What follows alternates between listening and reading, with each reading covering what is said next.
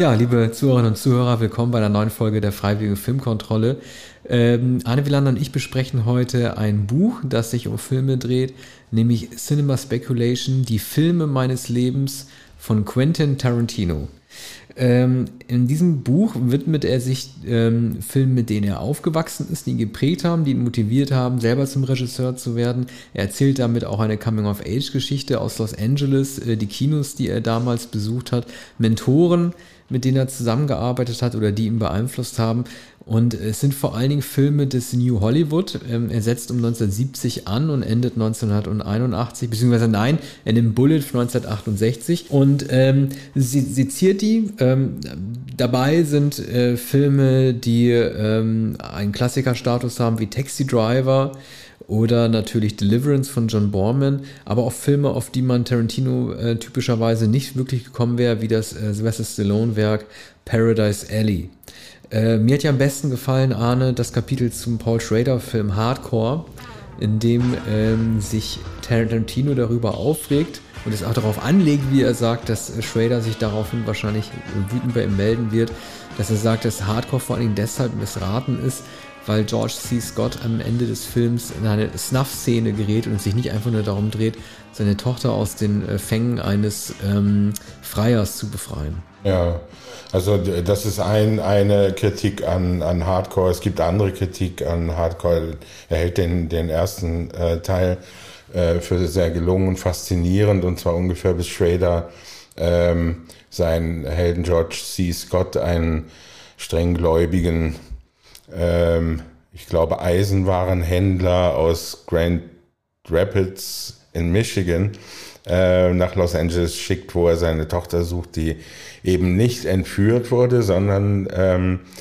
äh, aus freien Stücken ähm, in die Pornoindustrie von, von Los Angeles ähm, gereist ist oder nach Los Angeles gereist ist, dort in die Pornoindustrie, was ähm, äh, George äh, Scott mithilfe eines Detektivs dann herausfindet. Und der gerät dann also in die Abgründe auf der Suche nach seiner Tochter und ähm, lernt eine, ähm, eine andere Frau aus dem Pornogewerbe kennen, um dann seine Tochter schließlich zu finden. Zu den Snuff-Filmen, die, die wesentliche Kritik Tarantinos ist, dass es diese Snuff-Filme nicht gibt und dass Schrader sozusagen äh, ohne ähm, empirische Belege äh, die, das behauptet. Und, ähm, und diese grelle Behauptung ähm, stützt den Horror des Films. Und Tarantino sagt, also der Trailer war schon so großartig, äh, stellen Sie sich vor, Sie gehen in ein, in ein Pornokino, war ja damals praktisch die einzige Möglichkeit, solche Filme zu sehen, und Ihnen begegnet Ihre eigene Tochter. So, das ist der Schrecken des Films. Warum also diese grelle Spekulation oder der Erfindung des, des Snuff-Films, womit dann gesagt wird, da ist noch etwas viel, viel, viel Schrecklicheres, in das seine Tochter möglicherweise geraten könnte. Ne? Und äh, das ähm, hält er für unglaubwürdig an, an äh, Schraders Drehbuch. Ein bisschen äh, macht er sich auch lustig über Schrader und sagt, also dieser Mann, der bis zum Alter von 18 Jahren keinen einzigen Film sehen durfte. Es gab kein Fernsehen im Haus, äh, übrigens auch Grand Rapids, Michigan, von äh, der Schraders. Äh, dieser Mann hat doch überhaupt keine Ahnung, ne? sondern er schreibt da irgendwas hinein, ähm, Snuff-Filme und ähm, da, darüber ärgert Tarantino sich sogar aus einem anderen Grund noch. Hier ist eine Denunziation der Pornofilme, die in diesen Kaschemmen in, ähm, in, in Großstädten gezeigt werden. Und das gefällt Tarantino nicht, sondern er sagt, das ist ein Gewerbe wie jedes andere auch. Sie leihen das Equipment, äh, sie, sie, äh, sie leihen sich die Kameras, sie, sie leihen sich die, die Scheinwerfer, genauso wie die große Hollywood-Industrie. Ja, ähm, es ist ja auch ein Film. Normalerweise würde man ja sagen, dass äh, als Auge um Auge, Zahn um Zahn Prinzip eine Sache ist, die äh, Schrader im Blut liegt, gerade wenn man sich die Geschichte von Taxi Driver anguckt. Aber da ist es ja Travis Bickle, also über Taxi Driver können wir gleich auch noch reden. Da ist es ja Travis Bickle, der ähm, eine Prostituierte befreit und dafür Leute tötet. Und äh, das ist ja etwas, was, ähm, wie heißt noch die Figur von Harvey Keitel? Spud, glaube ich, ne? Oder Spike? Sport. Sport das sie nicht gemacht hat. Und ich glaube, dass die Figur von George C. Scott ähm, sozusagen auf eine sehr gedrechselte Art und Weise eine Legitimation benötigt hat, diese Menschen auch umbringen zu können. Und das ging anscheinend nur, indem er aufdeckt, dass diese Leute, diese Pornoproduzenten selber Snuffer sind, also selber auch Menschen sind, die für Leichen halt auch stehen und äh, Frauen auch umgebracht haben. Und ich glaube, dass er deshalb versucht hat, auf diese sehr drastische Art und Weise dieses Auge um Auge, Zahn und Zahnprinzip dieser biblischen Figur von George C. Scott halt irgendwie mitzugeben, dass die Motivation oder das Movens halt irgendwie größer gewesen wäre, überhaupt zur Blutrache zu greifen.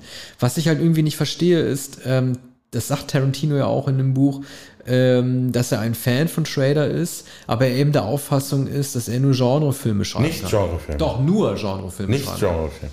Bist du sicher? Ja. Okay. Ich blöderweise, ich hatte das ja im, ich habe das Buch ja im, im, Rolling Stone besprochen, habe dieses Zitat rausgepickt ja. und habe mir jetzt anscheinend auch noch selber falsch gemerkt. Okay. Na, oder aber, ich habe es vollkommen falsch nee, gelesen. und sein, jetzt, jetzt, nein, nein, jetzt haben wir die, das Buch nicht hier. Ja, Na, egal. Mhm. Aber das, dieser Punkt ist auch nur so halbwegs, worauf hinaus wollte, ist, äh, wenn es irgendjemanden gibt aus der Liste der von ihm gefeierten Filmemacher, der für Genrefilme steht, für Stilistiken, dann ist das De Palma. Und ähm, den liebt er. Wir hatten da im Kontext von, äh, ich weiß nicht, ob die Sendung jetzt vorher oder nachher zu dieser ausgestrahlt wird, aber wir hatten da ja im Kontext von Death Proof kurz drüber gesprochen. Und den Lieblingsfilm von, ähm, äh, den Lieblingsfilm Tarantinos von De Palma. Gerade den 70er-Jahre-Film über Sisters redet er ja. Äh, Carrie liebt über alles Blowout. Äh, hier ähm, äh, hat er diese Fantasie, was wäre, wenn De Palma Taxi Driver gedreht hätte und nicht Scorsese.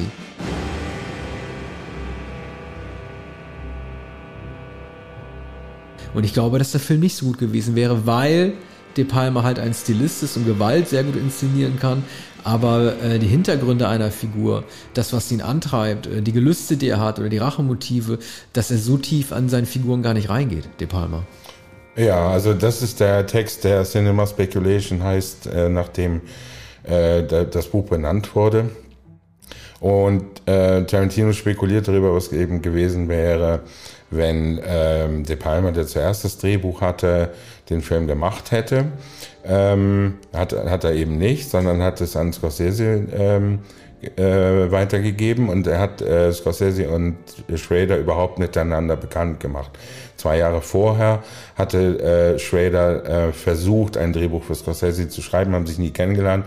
Hier, jetzt haben sie gemeinsam alle drei einen Kritiker, äh, berühmten Kritiker äh, besucht, und zwar in San Diego. Und äh, dort ähm, haben zunächst De Palma und Schrader gesprochen und haben Scorsese, haben dafür gesorgt, dass Scorsese das Restaurant nicht finden konnte. Später kam Scorsese dazu, dann wurde ihm der Taxi Driver angeboten. So. Und äh, eine Spekulation ist auch, ähm, dass Tarantino glaubt, dass der, dass De Palmas Argument, ich glaubte, dass Marty den Film besser inszenieren könnte, vorgeschoben ist, äh, dass der wahre Grund ist, den hat De Palma auch genannt, also weshalb er äh, Taxi Driver nicht machen wollte, der, der, dass der Film nicht kommerziell genug war. Denn De Palma hatte, ähm, hatte noch keinen Hit, also Carrie war noch nicht äh, gedreht und ähm, Tarantino glaubt, äh, dass, dass De Palma äh, nicht erkannt hat, dass dieser Film ein Erfolg werden könnte. Übrigens war er geplant zunächst von Robert Mulligan und mit Jeff Bridges in der Hauptrolle. Das hat sich dann zerschlagen und ähm, und Tarantino äh, glaubt nun, dass De Palma sich einfach nicht vorstellen konnte, wie ein, ein Film, der, äh, der einen Vietnam-Veteran zeigt, der im Taxi durch die Stadt fährt und am Ende einen Massaker anrichtet, wie dieser, also auch, dass dieser Film auch Ärger machen würde, ne? mit, mit, dem, mit dem Massaker am Schluss. Und ähm, Tarantino verwendet, wie in verschiedenen, in verschiedenen Passagen des Buches auch viel ähm, viel Leidenschaft für die ähm, Erörterung, ähm, dass ursprünglich die Figur des Sport ein schwarzer Zuhälter war, der bei Scorsese zu Harvey Keitel ein weißen Zuhälter wurde. Und Tarantino sagt, es gibt in ganz New York City keinen weißen ja. Zuhälter. Die haben doch den Produktionsdesigner ja, losgeschickt und genau. hier, du bist ja, jetzt hier für das Set zuständig. Ja. Und er hat, er hat versucht, welche zu finden, aber er hat keine gefunden. Angeblich. So. Er hat keinen einzigen gefunden und nun spielt aber Harvey Keitel diese ja äh, notorische Figur des Sport und sehr, sehr gut. Äh, Scorsese wollte auch eine Rolle für Harvey Keitel und es hätte keine gegeben. Äh, man könnte einwenden, die, die Rolle, die, die äh, Boyle in dem Film spielt, diesen ähm, Taxi, anderen Taxifahrer, der hätte Keitel ja auch versuchen können. Äh, freilich eine etwas ältere äh, Gestalt. So, und ähm, die Kernthese Tarantinos ist, dass Schrader ein Drehbuch geschrieben hat über einen Rassisten. Das ist jemand, der die schwarzen Männer fürchtet.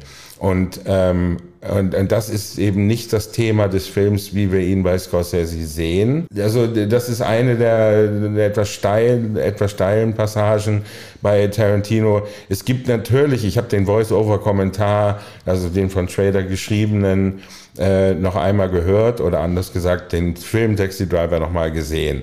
Ähm, ähm, De Niro, also Travis Bickle, sagt in seinen Aufzeichnungen oder liest seine Aufzeichnung vor und, und, und er sagt ganz lakonisch, ich fahre auch nach Harlem, ich fahre auch in die schwarzen Viertel. Es gibt keinen Hinweis darauf, dass das mit Angst verbunden ist oder dass er anders als gelassen darüber spricht. Hatte er nicht, ähm, darüber hatte ich, hatte es ja, wir hatten darüber uns auch kurz auseinandergesetzt. Ich glaube, du hattest mir jetzt nicht geglaubt, ich hatte ja äh, gesagt, oder ich glaube, du hattest es mir nicht geglaubt, weil du das Buch selber noch nicht gelesen hast und ich es vielleicht auch falsch erklärt habe, aber Tarantino vertritt ja die in, Anf in Anführungszeichen oder in Komma gesetzte steile These, dass ähm, äh, Travis Bickle ein Rassist sei, weil er das N-Wort benutzt. Und er sagt, du sagst jetzt, er fällt in die Viertel der Schwarzen, aber er benutzt das N-Wort irgendwie, ähm, die N, die transportiere ich auch, das ist für mich auch überhaupt kein Problem. Und da sagt ja Tarantino, hier stimmt was nicht, was bedeutet, dass äh, Travis Bickle sich seine Jacke nicht aus dem Vietnamkrieg mitgebracht hat, die diese M60 Field Jacket, sondern dass er die in einem Army-Shop gekauft hat und nie in Vietnam ja. gewesen ist, denn wer das N-Wort benutzt, der kann nicht mit schwarzen Kameraden in Vietnam gekämpft haben und ja. war deshalb nicht drüben. Klar, das ist vielleicht so ein, das ist vielleicht Blödsinn. etwas, was man in den, das ist was, was man in einem Tarantino-Film als Dialog vielleicht vermutet von zwei Leuten, die sich über einen Film unterhalten, so ein klassischer Death Proof oder Kill Bill ja, äh, Dialog. Genau. Aber äh, mir, mir gefällt diese These ich finde sie interessant. Es würde natürlich auf der einen Seite bedeuten, dass er die Psychose, also die Psychose, die Travis Bickle hat, nicht aus dem Vietnamkrieg mitgebracht hat, sondern die erst in New York entwickelt hat als Zivilist, was auch interessant wäre. Mir hat das gefallen. Also äh, es ist unrealistisch, aber äh, es ist ein Gedanke, über den man stolpert und über den man tatsächlich nachdenken könnte. Ja. Ich habe noch einmal äh, Scorsese über Scorsese gelesen und zwar gerade äh, und zwar auch die Passage über der Taxi Driver. Und äh, Scorsese selbst er erklärt, wie das traditionell auch in, in jeder Besprechung äh, gemacht wird, äh, dass die Erfahrung in Südostasien schon brodelt in Travis Bickle. Seit Südostasien hat er diese Wut in sich. Die, die Wut, übrigens, er will hier ein Attentat an einem weißen amerikanischen Politiker verüben. Da ist also auch die, die Wut auf das System. Natürlich, der Müll muss von der Straße gespült werden, aber der Müll ist all das, was ihm begegnet. Dazu hält der Sport natürlich voran, aber zum Beispiel auch der Portier, der Absteiger, in der Jodie Foster ähm, ein Zimmer hat. Ne? Ähm, gegenüber seinen Taxikollegen ist er ja nur abweisend oder es äh, verhält sich ähm, äh, vollkommen neutral ihnen gegenüber. Ne? Es ist ein Mann, Scorsese beschreibt den Film als etwas, wenn man, wenn man aus einem Schla aus dem Schlaf erwacht und noch nicht ganz äh, noch nicht ganz wach ist, also äh, noch nicht ganz gegenwärtig. Und, und der Film ist, äh, der Film bewegt sich genau in dieser Zwischenlage zwischen Schlaf, äh, Dämmer und dem Erwachen. Und äh, weil, weil ähm, Travis Bickle natürlich vollkommen übermüdet ist. Der fährt ja 24 Stunden und der befindet sich immer in diesem, äh, in diesem äh, Dämmerzustand und in diesem Zwielicht. Ne? Und ähm, also Scorsese ähm, glaubt offenkundig, ist davon überzeugt, dass er ähm, äh, dass Travis Bickle in, in Vietnam war und dass er die Jacke nicht im Army Shop gekauft hat. Und wahrscheinlich hat er mit Paul Schrader auch darüber gesprochen. Ne? Also Schrader glaubt auch selbst wahrscheinlich, dass Travis Bickle in Vietnam war. Ja. Äh, machen wir weiter mit dem nächsten Film, äh, Deliverance von John Borman aus dem Jahr 1972.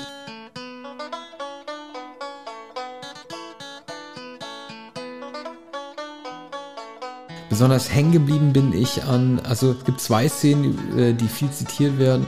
Das ist einmal die mit äh, äh, dem Hillbilly-Jungen mit Behinderung, der so schnell Banjo spielt, was sich ja, wie sich herausgestellt hat, das, was er wohl doch nicht selber gemacht hat, sondern jemand anderes. Aber die Szene, äh, die Tarantino auch beschrieben hat, die natürlich alle kennen, das ist die der, der Vergewaltigung von Ned Betty. Und äh, da schreibt er den Satz, ähm, dass eine inszenatorische Schwäche des Films darstellt, dass diese Vergewaltigung, die dort stattfindet, beim ähm, Zuschauer wahrscheinlich viel tiefere Wunden hinterlassen hat oder viel mehr Gedanken dem hinterher schweben lässt als dem Protagonisten selber.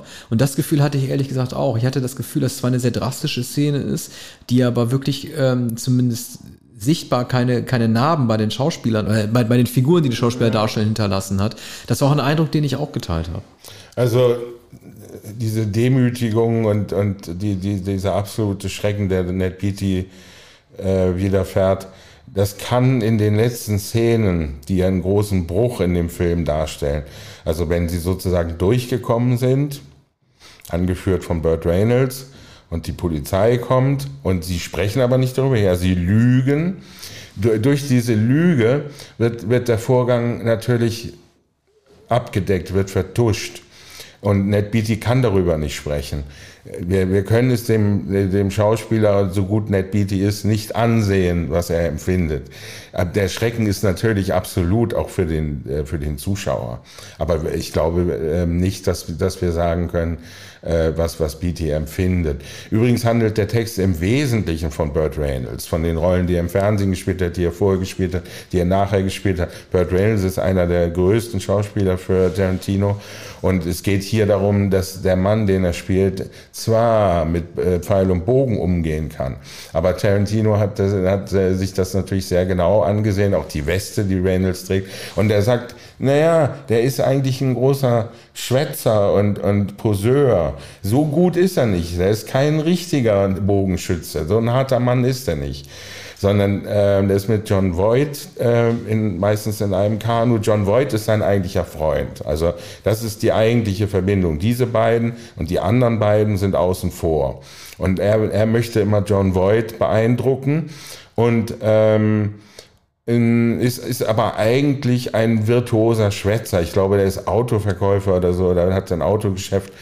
Und, und erst ganz am Ende, wenn dann die Polizei kommt und ähm, wenn, er, wenn er befragt wird, äh, schreibt Tarantino, da erleben wir äh, Burt Reynolds, da, da kommt der Moment, der Burt Reynolds sozusagen zum Marlon Brando, zu Marlon Brando aufschließen lässt. Endlich sehen wir den ernsthaften Schauspieler Burt Reynolds Manche haben bei, später bei Boogie, viel später bei Boogie Nights gesagt, hier sehen wir Burt Reynolds, wie er niemals war, wie er hätte gewesen sein können in der Rolle dieses Pornoproduzenten. Ne? Ja, vielleicht einfach auch, äh, ich weiß nicht, ob es eine Sache des Agenten ist oder ob er selber nicht den Instinkt hat, die richtigen Rollen zu nehmen. Ich weiß, bei Boogie Nights hatte er versucht, eine Kampagne noch zu fahren, in der er sich distanziert von dem Film. Da war ihm noch nicht klar, wie erfolgreich das sein würde und dass er dafür eine Oscar-Nominierung erhält. Mhm. Vielleicht war Burt Reynolds einfach auch nicht gut darin, die richtigen Rollen zu picken oder zu erkennen, was gut für ihn ist. Ja, aber die, die Filme, die er dann später in den 70er Jahren gedreht hat, die waren natürlich enorm erfolgreich. Ne? Also wer, wer würde je Reynolds und Sally Field äh, äh vergessen? Und äh, hat dann all die, diese Actionfilme gedreht und vorher hat er mehr oder weniger äh, anspruchslose Fernsehserien gemacht. Ne? Also das ist typisch für Tarantino wie bei Robert Forster, dass er die, diese Ehrenrettung versucht oder sagt, Reynolds ist einer der großen amerikanischen Schauspieler, denn in, in, ähm, in, er schreibt zum Beispiel auch, ja, dieses rote Hemd, das er dann immer in der, in der offenen äh, Corvette äh, anhatte, das äh, wird, wird, man, wird man nie vergessen. Ne? Also und natürlich der, der Schnauzbart, das war in den 70er Jahren, ich kann mich daran erinnern, Ende der 70er Jahre war Burt Reynolds das Innenbild des, des amerikanischen, ähm, sagen wir, Schlitzohrs, so heißt äh, der, ist ja auch der deutsche Titel, ne? Also eines ausgekochten Schlitzohrs auf, der, auf, der, auf dem Highway. Die Filme, die, die Tarantino vorstellt, sind nicht unbedingt Filme, die er auch alle liebt. Er stellt auch Filme vor, die er für schwach äh, befindet. Über Deliverance äh, fällt er ja ein mäßiges Urteil, aber er sagt auch über den Film, den John Boorman davor gedreht hat, nämlich Point Blank, dass er ihn gar nicht interessiert hat oder dass er die Darstellung Lee Marvins für nicht gelungen hält. Äh, wie würdest du das schätzen? Er setzt ihn ja, er setzt ihn ja ein bisschen gleich mit Dirty Harry und lobt ja Dirty Harry ähm, und schreibt ja auch über die Figur von Clint Eastwood, dass er zwar ein Konservativer ist, aber die Motive, die er hat, ähm, ja, sozusagen die, diesen, ähm, den Zodiac Killer oder das, was der Zodiac Killer sein soll, halt zu finden, doch immer noch ehrenwert sein.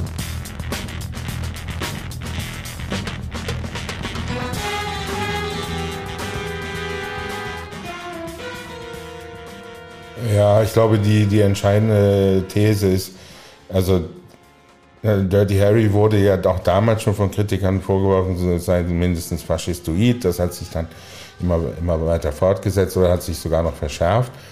Äh, so. Und, und Tarantino sagt, ja, der Film reflektiert aber, dass ähm, so, so die Hippie-Kultur erstmals die Jugendkultur etabliert hat. Die Jugendkultur war überlegen, das war die führende Kultur.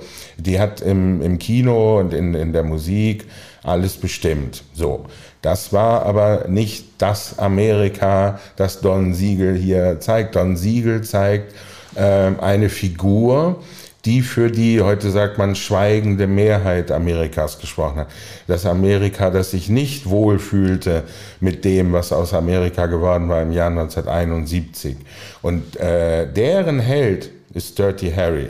Dirty Harry führt das aus, was die Menschen, die das alles nicht wollen, den Drogenkonsum, nicht diese Art von Musik, die, all diese Hippies nicht und äh, die, die neue Libertinage, das alles wird von Clint Eastwood ähm, hier bekämpft. Ne? Und er sagt, er, er sagt nicht, dass es deshalb ein besserer Film ist oder dass der, dass der Film nicht Züge, sagen wir zumindest der fragwürdigen Intoleranz und Amtsanmaßung enthält. Ne? Er sagt nur, weshalb der Film erfolgreich geworden ist und weshalb der, der Film, so man muss hier sagen, eingeschlagen ist. 1971. Äh, ne? Man darf auch eins nicht vergessen, so konservativ oder so äh, rückwärtsgewandt war äh, Callahan nicht und Clint Eastwood auch nicht, denn äh, immerhin war Dirty Harry 3 äh, von 1987, da war das der vierte, auch derjenige, der Guns N' Roses erstmals im Kino zeigte, die nämlich Welcome to the Jungle dort auf einer Party gespielt haben. Äh, klar, man rennt offene Türen an, wenn man sagt, äh, New Wave, äh, American New Wave, New Hollywood, der, das Kino der 70er Jahre war das beste amerikanische Kino, das es jemals gab. Die 80er wurden schlechter, das sagt Tarantino ja auch. Er führt eine Liste auf und sagt, es gab in den 80ern Abel Ferrara, David Lynch, zur Hälfte noch Brian De Palma und Cronenberg und das war's, glaube ich, die Fitte. Die Spielberg, den nennt er nicht. Also er mag Jaws Für die natürlich. 80er nicht. Ja, ja. Also er liebt Jaws, äh, aber ähm, äh, die, den schreibt er im Buch nicht. Also er, es wäre auch einfach zu doof, wenn er über Jaws schreiben würde im Buch, weil das ein Film ist, den man nicht mehr entdecken muss. Den muss man nicht mehr aufs Podest heben. Aber er nennt diese Regisseure als die einzigen, die angeblich in den 80er Jahren noch äh, revolutionäre Freidenkerfilme gemacht haben. Und ähm, ich weiß nicht, ob das stimmt. Also man kann natürlich von, von Tarantino nicht erwarten, dass er das Studiosystem der 80er Jahre erklärt. Aber lässt sich das wirklich so trennen? Ich meine, klar, es gibt ja immer diese, diese Monumentenfilme, die man, von denen man sagt, dass sie alles verändert hätten, wie Heaven's Gate, dass die Studios das Vertrauen verloren haben, viel Geld bestimmten Regisseuren zu geben, sondern nur auf äh, das sogenannte Blockbuster-Kino gesetzt haben. Aber lässt sich dieser Cut wirklich so machen? Na, also das ist, eine, das ist ja nicht mal eine These. Er, er, nennt einfach, du hast es in deiner Besprechung geschrieben, etwas willkürlich nennt er diese Regisseure. Er sagt, in den 80er Jahren waren dies zwar alles Müll. Er selbst war noch nicht da oder er hat schon Drehbücher geschrieben Ende 80er Jahre und hat, er hat einen gewissen Groll gegen diese Art von Kino. Welche Regisseure und Drehbuchautoren nennt er nicht? Schrader nennt er nicht für die 80er Jahre. Schrader hat weiterhin Filme gedreht. Er mag American Gigolo nicht so sehr. Der ist äh, von 1980, glaube ich, wurde oft als einer der allerwichtigsten Filme der 80er Jahre bezeichnet. Lawrence Kasten nennt er nicht. Einige der großen Lawrence Kasten. Dann älterer Regisseur Mike Nichols auch noch in den 80er Jahren tätig. Natürlich kein revolutionäres Kino, Studiokino. Er nennt ja nicht mal Scorsese. Er nennt ja, er nennt ja nicht die, die, die, die großen, zum Teil auch Studiofilme, zum Beispiel Color of Money von Scorsese. Ne? Ähm, also er nennt, glaube ich, keine Regisseure, die in den 80er 80er Jahren begonnen haben. Die Regisseure, auf die er verweist, wie Lynch, ne, das war ein 80er Jahre Mann. Gut, Kronberg, den gab es auch schon in den 70 Lynch gab es auch schon in den 70ern, aber ich meine, die, die ihre be bekanntesten Filme in den 80ern gemacht haben, vielleicht meint mhm. er das damit, weil die Leute wie Scorsese, da gibt es ja viele, die sagen, ab den 80ern hätte er sein Mojo schon wieder verloren und so weiter und vielleicht, vielleicht meint er einfach auch Newcomer, die es in den 80ern naja, gegeben hat. Ich glaube, er meint die radikalen Filme. Also wenn man Lynch nennt und Cronenberg und noch Abel Ferreira, dann, dann müssen es radikale Filme sein, die seiner Meinung nach. Und hier muss man einen, den, den vielleicht entscheidenden Satz auf 350 Seiten, ich würde jeden einzelnen Text gern hier zitieren wir, und wir, wir würden gern über jeden über alle Texte sprechen. Aber äh, beiläufig schreibt er einen Satz, äh, fast in Parenthese, Grenzüberschreitung ist für mich gleichbedeutend mit Kunst. Und, und die Regisseure, die ich vorhin genannt habe, Kesten, auch Spielberg, das waren keine Grenzüberschreitungen, nicht in den 80er Jahren, vielleicht in, bei Spielberg in den 70er Jahren. Ähm, und, und andere bedeutende große Regisseure David Lean hat in den 80er Jahren noch gedreht, keine Grenzüberschreitung. Und, und, und, und das äh, ist eben das Synonym äh, bei Tarantino für Kunst schlechthin. Ne? Ja. Es ist halt, ähm, er geht ja auf Sylvester Stallone ein und seinen 78er Film Paradise Alley.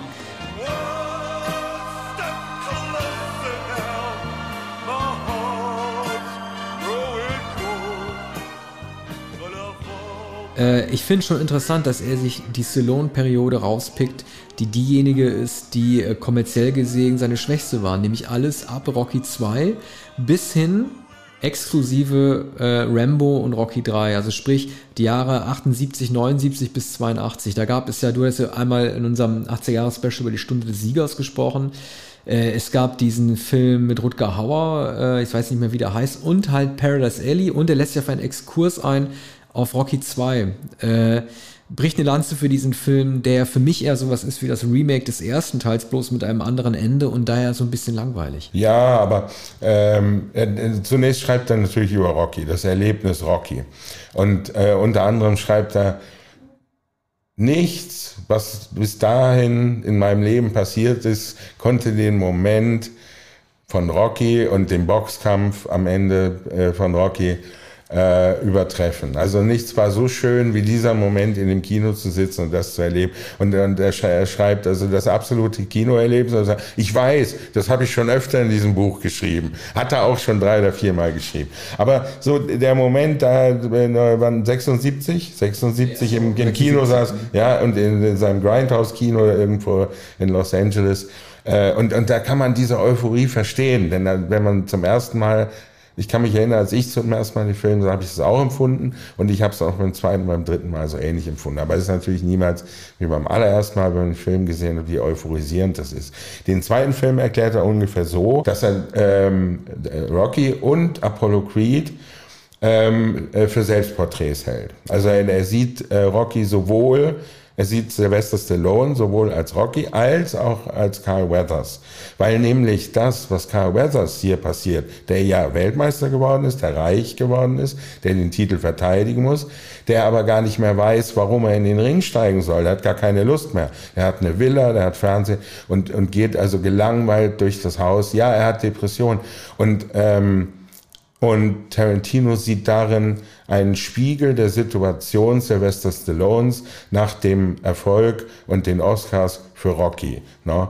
Und, und das hält er für das Interessante an Rocky 2, den er nicht rundweg lobt. Ne? Wahrscheinlich musste er durch diesen Graben gehen, der, der Selbstzweifel, warum man sich das noch antut, um dann halt mit diesem 90-minütigen äh, Popcorn-Kino der späteren Rocky-Filme mit den immer unmöglicher werdenden Gegnern dann einfach das Ganze auch äh, ich will nicht sagen zu, per, zu persiflieren, aber halt äh, so zu gestalten, dass er sich nicht mehr mit sich selber auseinandersetzen muss. Ja, er hatte nichts mehr zu sagen. Ich glaube, der, der dritte Film hat eine gewisse Faszination, Auge des Tigers, glaube ich. Ne? Ähm, aber beim vierten mit Dolph Lundgren hatte er dann wirklich absolut nichts mehr zu sagen. Da musste dann der Kalte Krieg und musste der Konflikt äh, Amerika gegen Russland herhalten und der, die Schauplätze mussten verlagert werden. Das hat nichts mehr zu tun mit, äh, mit dem Lokalkolorit des ersten und noch weniger des zweiten Films. Ne? Paradise Alley, muss man sagen, äh, wird hier sehr schön von Tarantino nacherzählt. Das geht aber zurück ähm, äh, das, das führt vielleicht etwas zu weit. Er beschreibt eine, eine Filmserie der 40er Jahre, in, in der ähm, Kinder aufgetreten sind, also Straßenjungs eigentlich. Und diese Filme haben Tarantino sehr fasziniert. Und er behauptet, äh, dass Stallone äh, diese äh, Filme zur Grundlage genommen hat für sein Paradise Alley. Ne? Eine nostalgische Betrachtung eines bestimmten Viertels und der Menschen, die der Italo-Amerikaner Sylvester Stallone erlebt hat.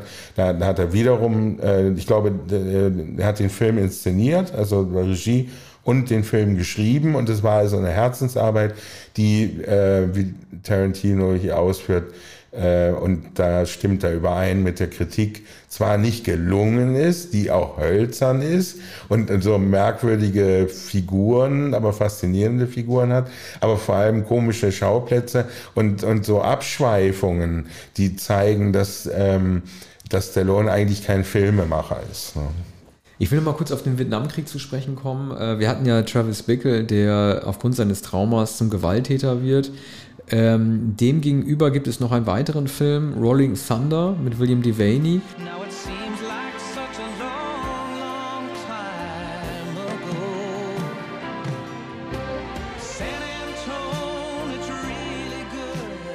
äh, in der äh, auch ein Vietnam-Veteran ähm, äh, auf die Ermordung seiner Frau ähm, mit einem, es ist ja kein Amoklauf, er rächt sich ja, reagiert. Und dem stellte er gegenüber einen Film wie Coming Home mit äh, John Voight, der er, äh, den er ja sozusagen eher so ein bisschen öde fand, weil es da um eine Reflexion geht und nicht um sozusagen äh, die gewalttätige Verarbeitung des Schadens, den jemand dort erlitten hat. Und das finde ich schon interessant, dass ähm, Tarantino, wenn es um Vietnam-Filme der 70er Jahre äh, geht, halt lieber auf solche zurückgreift, in denen äh, jemand halt durchdreht. Ne?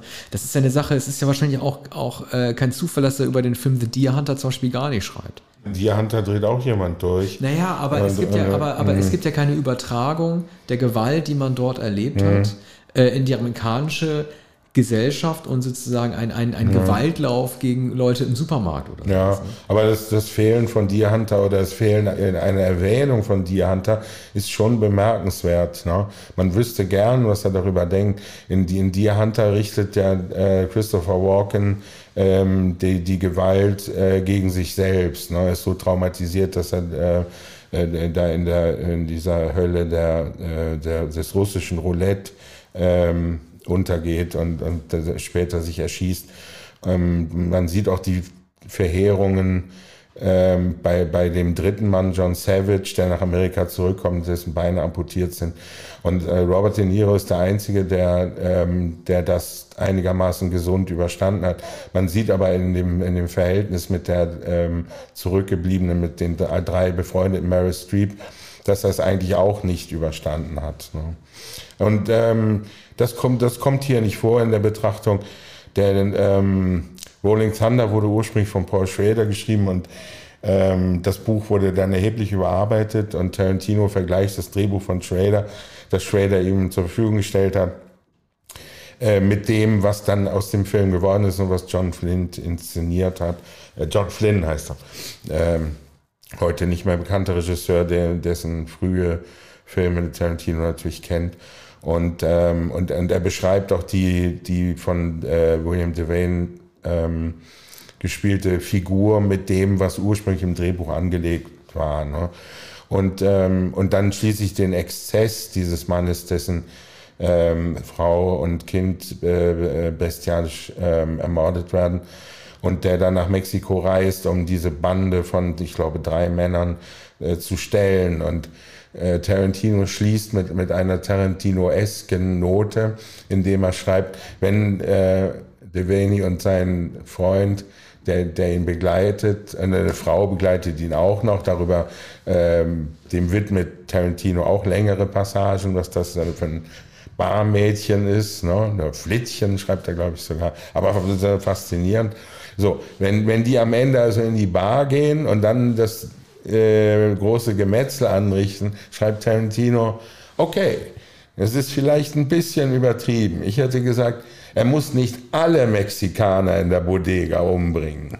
Er schreibt ja auch über das große Pech, das manche Schauspieler hatten, wie Steve McQueen oder äh, Paul Newman, dass sie äh, einer Generation angehört haben, die äh, einen Tick zu Alpha für, äh, für New Hollywood. Würdest du das so unterstützen? Also ich meine, äh, auf der anderen Seite sind ja Filme, in denen McQueen zumindest mitgemacht hat, äh, äh, wie Bullet, The Getaway, das sind ja durchaus Werke, die in dieses Schema hineinpassen. In, in das Schema? Des, des New Hollywood. Oder nicht? Ja, und es sind aber äh, zugleich Filme, die, die auf äh, sozusagen früheres Männlichkeitsbild zurückgehen. Also Steve McQueen ist ja ein Schauspieler, der in den 50er Jahren begonnen hat, in den späten 50er Jahren eine Western-Serie gemacht, sehr schnell dann ähm, sehr berühmt geworden in den 60er Jahren und ähm, und Bullet ist, ähm, ist so, sowohl ein Film des, des äh, New Hollywood als auch des alten Hollywood, glaube ich. Ähm, ich. Ich kann mich nicht genau an diese Passagen bei Tarantino erinnern, in denen er da, darüber sinniert. Es gibt übrigens ein Kapitel, in dem er genau ähm, ähm, auseinandersetzt den, äh, den Moment, da das Old Hollywood zum New Hollywood wurde und wie dann das New Hollywood das einzige Hollywood wurde in den 70er Jahren, das andere nicht mehr gab, nämlich unter anderem äh, Dennis Hoppers Ausspruch, als er, äh, ich glaube, bei der Oscarverleihung ähm, 72 mit Peter Bogdanovich an einem Tisch saß. Und äh, da war der ähm, alte, äh, wunderbare Regisseur George Cukor am Tisch und, und Hopper sagte, wir werden euch beerdigen. Ne? Und das ist der Ausgangspunkt für Tarantinos Überlegungen, was da eigentlich passiert ist. Und, und da führte unter anderem aus, dass zum Beispiel Martin äh, Scorsese äh, und die diese Art von Filmemacher Spielberg, aus John Milius und auch George Lucas, die höchsten Respekt vor den alten Filmemachern hatten. Ne? Mehrfach ähm, schreibt Tarantino darüber, dass ähm, Scorsese übrigens auch schon in seinem Film ähm, äh, Who's That Knocking on the, on the Door äh, The Searchers von John Ford zitiert. Das kommt immer wieder vor. Und Scorsese hat Taxi Driver eigentlich als Variation über The Searchers von John Ford inszeniert. Und äh, Steven Spielberg hat bei William Wyler an der Tür geklingelt in den 60er Jahren. Und, und da war eine Wertschätzung, die eben äh, Leute wie Dennis Hopper und auch bei Peter Bogdanovich übrigens, der Howard Hawks nacheiferte. Und, ähm, das, und bei Dennis Hopper war, der, der wollte alles weg ausradieren. Ne? Hat dann aber ja nicht sehr viele Filme gedreht. Was glaubst du, ist der Grund, warum Tarantino äh, auf keinen der vier Filme Francis Ford Coppolas eingeht, die in den 70er Jahren entstanden sind? Also weder die beiden Godfathers noch The Conversation oder Apocalypse Now. Ja, er, er lobt an einer Stelle Conversation. Da schreibt er in Klammern äh, einer seiner besten Filme. Wahrscheinlich der Lektor. Aber der Pate kommt, kommt tatsächlich nicht vor. Doch, ähm, wird einmal gestreift und da geht es um die, ähm, um die Erschießung von Sonny, also das Maschinen, ähm, ähm, die Maschinengewehrsalven. Und ähm, da geht es aber eigentlich darum, dass in Bonnie und, dass Bonnie und Clyde ja so endet, dass die beiden in, in, in Maschinengewehrsalven erschossen werden und dass Arthur Penn jemand, der ein Regisseur war, der noch aus dem alten äh, Hollywood-Kino kommt, dass der das inszeniert hat und dass es später dann, als ähm, Coppola den Paten inszeniert hat, auch mit den Maschinengewehrsalven, dass es, dass es dann, äh, das Penn dann beleidigt war und er sagt, das hat er von mir geklaut. Coppola sagt, nee, das wusste ich schon vorher und hat dann sogar behauptet, dass der, äh, das Penn, der den Film vier, der Bonnie und Clyde vier Jahre früher gedreht hat, das von ihm gestohlen hat. Ne? Ich hatte das übrigens gar nicht so abgespeichert, um nochmal einmal noch kurz, bevor wir schließen, auch mal auf einen anderen Film zu sprechen zu kommen, über den er schreibt.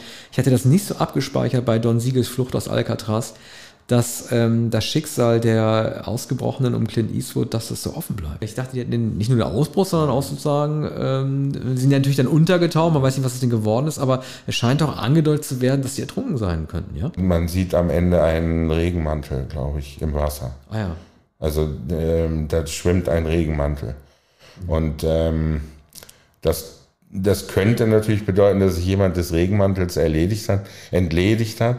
Aber sehr wahrscheinlich bedeutet es, dass das Einzige, was übrig geblieben ist, ist der Regenmantel und dass die Männer ertrunken sind. Tarantino schreibt auch gleich am Anfang des Textes, ähm, äh, der, der Plan ist ähm, genau ausgeklügelt, das ist ein unglaublich genialer Plan äh, aber am Ende ist es die Flucht, ist es das kalte Wasser, das sie umbringen wird. Also das ist das Einzige, was sie nicht planen konnten. Wussten sie nicht genau, wie weit die Strecke ist und wie kalt das Wasser ist. Ne?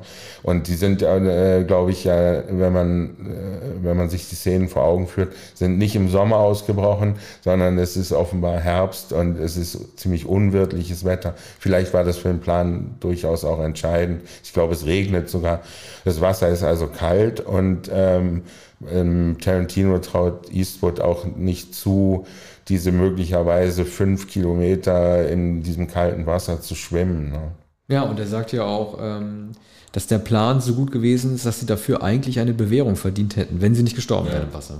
Ja, eben. Ja, also er, er, er, ist vollkommen davon überzeugt, dass der, Mann gestorben ist. Es ist ja so pseudo, ähm, pseudo-authentisch, wird der Eindruck erweckt, das sei die einzige Flucht von Alcatraz gewesen und also so halb dokumentarisch inszeniert, aber tatsächlich gab es diesen Fall nicht. Ne? Also es gab wohl so ein ein Vorbild, aber genau so ist es nicht gemacht worden. Ne? Aber das ist natürlich der Trick von Don Siegel und weshalb der Film ein Meisterwerk ist. Tarantino schreibt auch zu Recht, in den ersten 15 Minuten wird nicht gesprochen. Man, man sieht, wie äh, Clint äh, Eastwood sich ausziehen muss, wie er genau untersucht wird und, und wie er das stoisch erträgt und wie er dann nackt durch den Zellengang geht, diesen ganz weiten Weg. Und, und dann sagt er auch, also sogar Eastwood, in, in, seiner Verfassung mit 45 Jahren hätte das nicht gemacht, hätte er nicht Don Siegel äh, damals vollkommen vertraut. Ne? Ja, das Lob an Siegel, das fällt auf. Äh, und es fällt ja auch in dem Kontext auf, dass es ja kein junger Wilder gewesen ist. Ne? Er war ja also schon, schon bei Dirty Harry dürfte er schon um die 50 gewesen sein, glaube ja. ich. Ne? Ja. Naja, der hat, er hat in den 40er Jahren äh, bei, bei Warner Brothers die Montagen gemacht. Sage immer wieder gern, am Anfang von Casablanca sieht man eine Weltkugel und dann den, den Fluchtweg de, aus Europa. Und diese Montage ist von Don Siegel. Also er hat 1942 schon bei Warner gearbeitet und, und hat äh, in den 50er Jahren äh, großartige Filme gemacht. Und äh, den auch einen, sehr, sehr berühmten Gefängnisfilm, äh, Zelle R7 10 heißt er, glaube ich. Ja, und, und natürlich nicht, nicht zu vergessen, ähm, in Deutschland kam er als die Dämonischen ins Kino, das war Invasion of the Body Snatchers. Ne? Und ja. da vertritt er ja äh, auch die, wie ich finde, sehr äh, bedenkenswerte Theorie, dass diese äh, Außerirdischen, die bei den Menschen landen und die infiltrieren und die zu den sogenannten Pod People machen, äh, dabei so gefühllos auftreten, dass sie vielleicht gar nicht so gefühllos sind, sondern es sind wir Menschen vielleicht, die nicht erkennen, ähm, oder unser Empfindungsspektrum ist nicht so ausgelegt, dass wir erkennen, äh, wie die Emotionen an uns mitteilen. Ne? Wenn die Menschen diese ähm, äh, Außerirdischen umbringen, dann äh, nehmen die uns das nicht übel dann rennen die halt weiter auf uns zu und wollen uns dann irgendwie trans transformieren, aber die sind nicht nachtragend und vielleicht verfügen wir einfach mit unserem irdischen Empfindungsspektrum nicht über die richtigen Sensoren festzustellen, was die eigentlich von uns wollen. Und das ist ein total guter äh, Gedanke, den, den, den Tarantino da hat, der auch in Philip Kaufmans äh, Version von 78 aufgegriffen wird. Mhm. Ja, Tarantino schließt diese Passage, bei der ich äh, intensiv nachdenken musste, äh, mit dem Satz, Sie wollen einfach, dass wir so werden wie Sie. Das ist Ihre einzige Absicht. Ne? Also es ist so ein bisschen wie bei Close Encounters von Spielberg möglicherweise. Ja, und dass man halt die, die Benefits auch betrachtet. Vielleicht mit uns ja einfach auch Wissen über die Weltformel. Ne? Das, sind, das ist eine außerirdische Intelligenz, die uns für auch einfach etwas äh, Lebensperspektive bieten will, die wir auf unserer emotionalen Ebene nicht begreifen, die uns aber vielleicht auch nicht unbedingt schlecht tut. Naja. Äh, in dem Sinne das war unsere Besprechung des Buches äh, Cinema Speculation. Äh, und ähm, bei Kiepenheuer und Witsch erschienen, muss man sagen. Ein Buch, das uns beide begeistert hat, das, mich auch, das mir auch mehr gefallen hat als seine Novelisation von Once Upon a Time in Hollywood. Da hatte mich ja schon irgendwie gestört, dass Tarantino da als Erzähler auch stark aufgetreten ist, aber das dann versucht hat, seinem Stuntman Cliff Booth, dem man das nicht unbedingt zugetraut hätte, irgendwie in den Kopf zu legen. Ja, mein absolutes Lieblingsfilmbuch neben Scorsese über Scorsese, wie ich gerade gemerkt habe. Bis zum nächsten Mal. Ja, bis bald.